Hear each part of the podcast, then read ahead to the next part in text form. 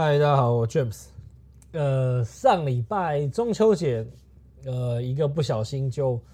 没录到，然后忙碌忙碌之下，不好意思，就就没有再跟大家来更新。那一瞬间不小心又发现过了一个礼拜，时间很快。那其实我自己这边大概在中秋节前，其实呃店里的生意比较受影响哦。那一部分我想也是因为呃有开始慢慢的降级了嘛。那初期我这边自己是六日的生意差比较多，就就是我猜台北啊六日很多人都会往呃其他外县市去跑，所以六日的生意有差之后，其实我们的业绩呃当然就下滑了嘛。然后自己刚好也在做一些调整，然后再测试一些东西，所以刚好忙碌了一点。那刚好这这几天也算忙完了，马上就要到十月了，所以。赶快来整理一些我最近看到的内容，跟大家来分享。那第一个就是这个，呃，我要来跟大家分享这个外送嘛，对，现在还是算是双雄鼎立哦。这个 Uber is Food Panda。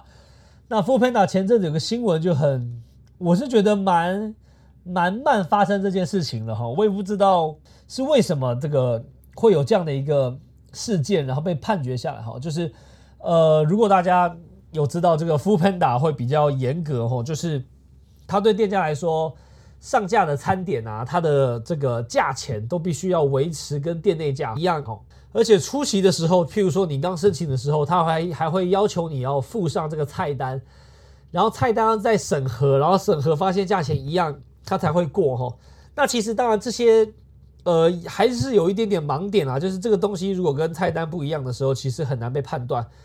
但是如果这个商品就是菜单上有的东西哈，它要求一模一样哈，那这个东西其实对餐厅来讲其实就很硬哈，因为其实像呃过往啦，Uber Eats 不会明显的管你哈，就是让你自己看说你强不强，你能不能做生意了。但 f o o p a n a 就是它规定要一样哈，然后不一样你就被检举，检举之后你就被下架，所以很多店家其实在做 f o o p a n a 的时候，其实当时就是说很辛苦，然后。呃，不只是这样啊，那然后在这个上架过程，其实我觉得在使用上最讨厌的就是它，其实它的效率跟速度不是很快哈，因为它也没有直接的窗口，然后过往的时候，呃，都要透过 email。但其实我要说实话，近期我也在有在持续跟熊猫这边有一些合作，然后我觉得的确啊，他们在很多速度、效率跟呃改变上，我最近蛮有感觉的啦。那这件事情就这样，他被判了这个。两百万的罚款哈，那这罚款是说，呃，公平会他觉得，其实，在不同的平台、不同的通路、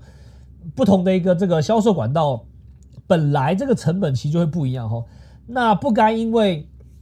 他们大平台就来用一些规则，然后来限制你定价哈。他还认为消费者可以本来就是用自己的方式去选择一些呃合适的价钱或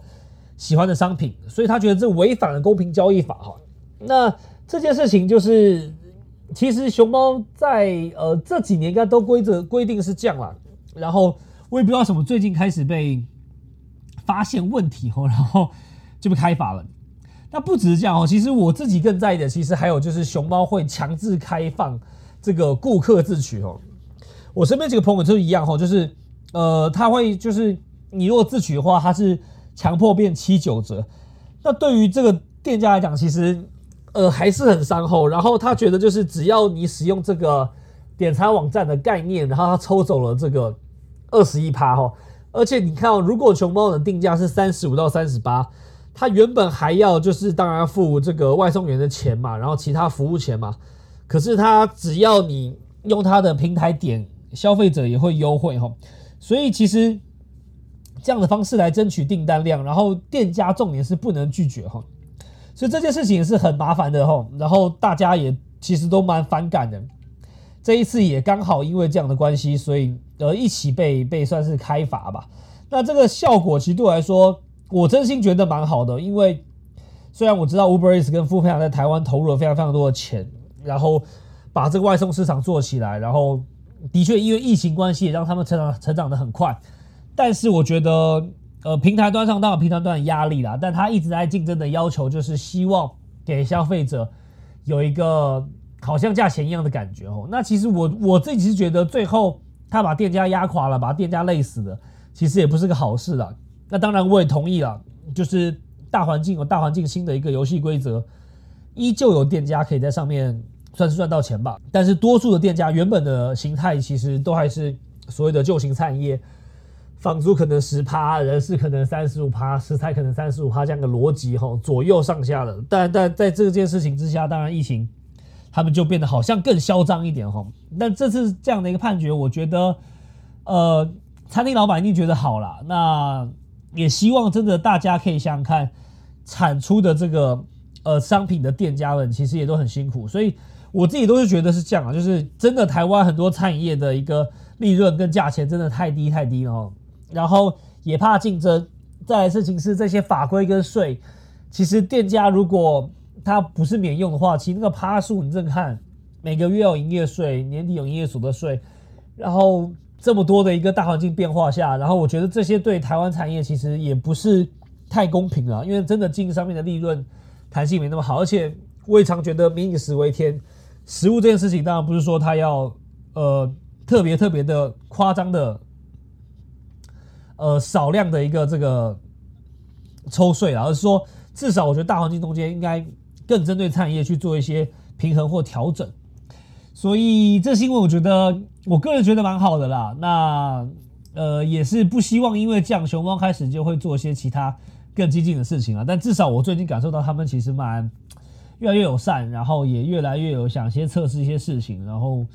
我觉得不错。但两百万，很多人网友就说。太低价了啦，但我想这东西也是不是说你要多罚他了，而是也让大家感受到说这个议题，然后他们也希望可以接受到这个讯息，希望能够越做越好。第二个呢，跟菜业算有关吧，但其实我觉得也是拿出来探讨哈，就是有艺人这个呃两个艺人情侣，然后他们来卖这个鸡翅，我不知道大家看新闻哈。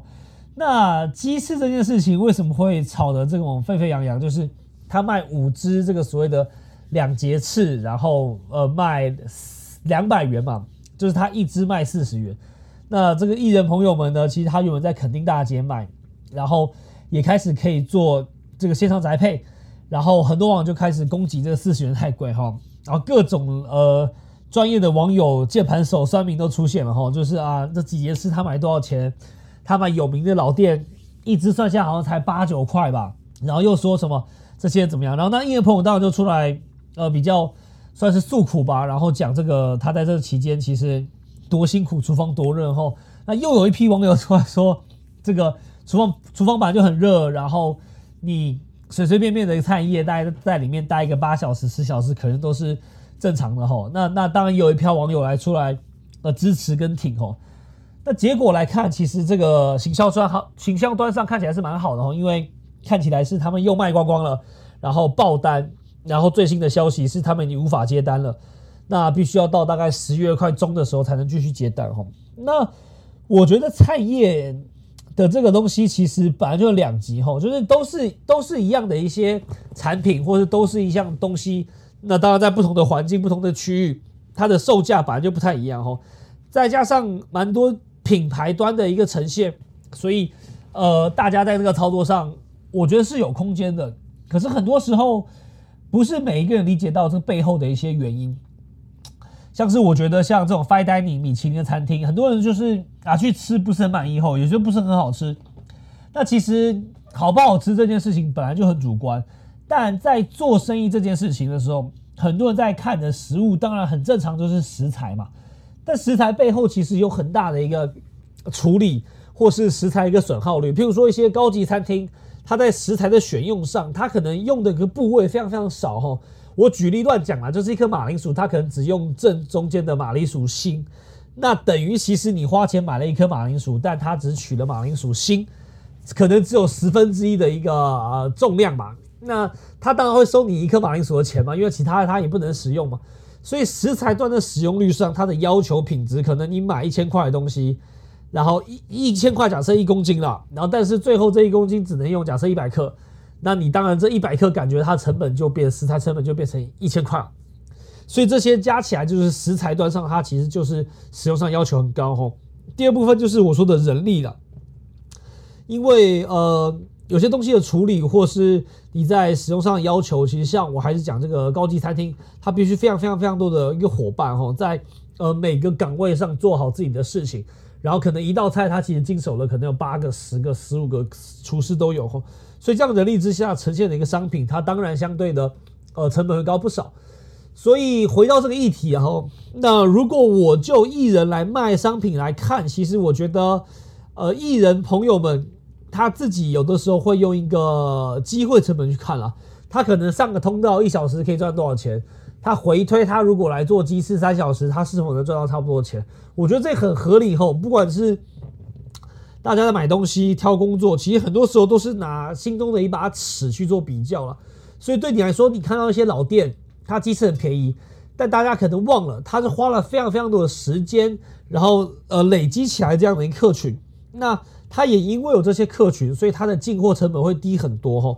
如果你去看那种便当类，它可能光菜类、肉类、饭类，它的叫货量都是一般店的可能一百倍、两百倍都可能。如果还做连锁，所以同样都是一个鸡腿，它的成本可能会低到一定的程度。当然不可能说爆炸低，但是你说低个两三成不是不不可能哈。所以它在这样状况之下，它的量够大，它可以越卖越便宜。所以你会发现，其实台湾很多 CP 值，然后所谓的传统小吃，它的东西真的很不错哈，然后又有故事又有文化，然后价钱不贵，大家大家都吃嘛，所以你觉得哎那个名店那个那么好吃的卖那个价钱，为什么你卖那么贵？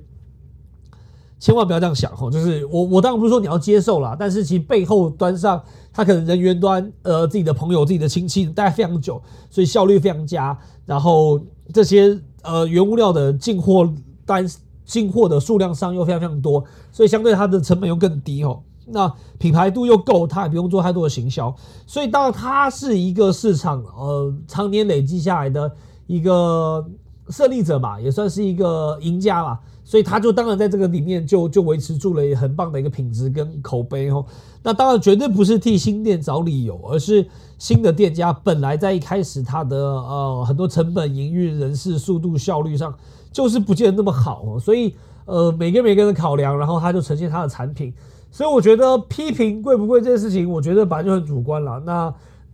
你开间店本来就该去接受适当的一些评论了，所以我觉得没有什么对错哈。但鸡翅到底四十块，然后他还讲说他有用一些很不错的原物料嘛，用这些什么鱼鳞的蒜头，加一点辣椒，然后很棒的绍兴酒。这样加加就是，当然我猜成本一定高了，然后加上它如果又要冷冻，又要包装，又要这个库存，然后它当运费，我看好像额外算了。所以尝鲜也好，呃，体验也好，或是你真的支持也好，我觉得，呃，这个社会一直都不缺少批评或酸的人了。那当然你当然可以勇于表达你意见，那吃不吃当然还看个人。所以我觉得议题也是蛮厉害的哈。当然如果不是艺人朋友们开的店，我想这话题也不会被炒起来。但事实证明，就是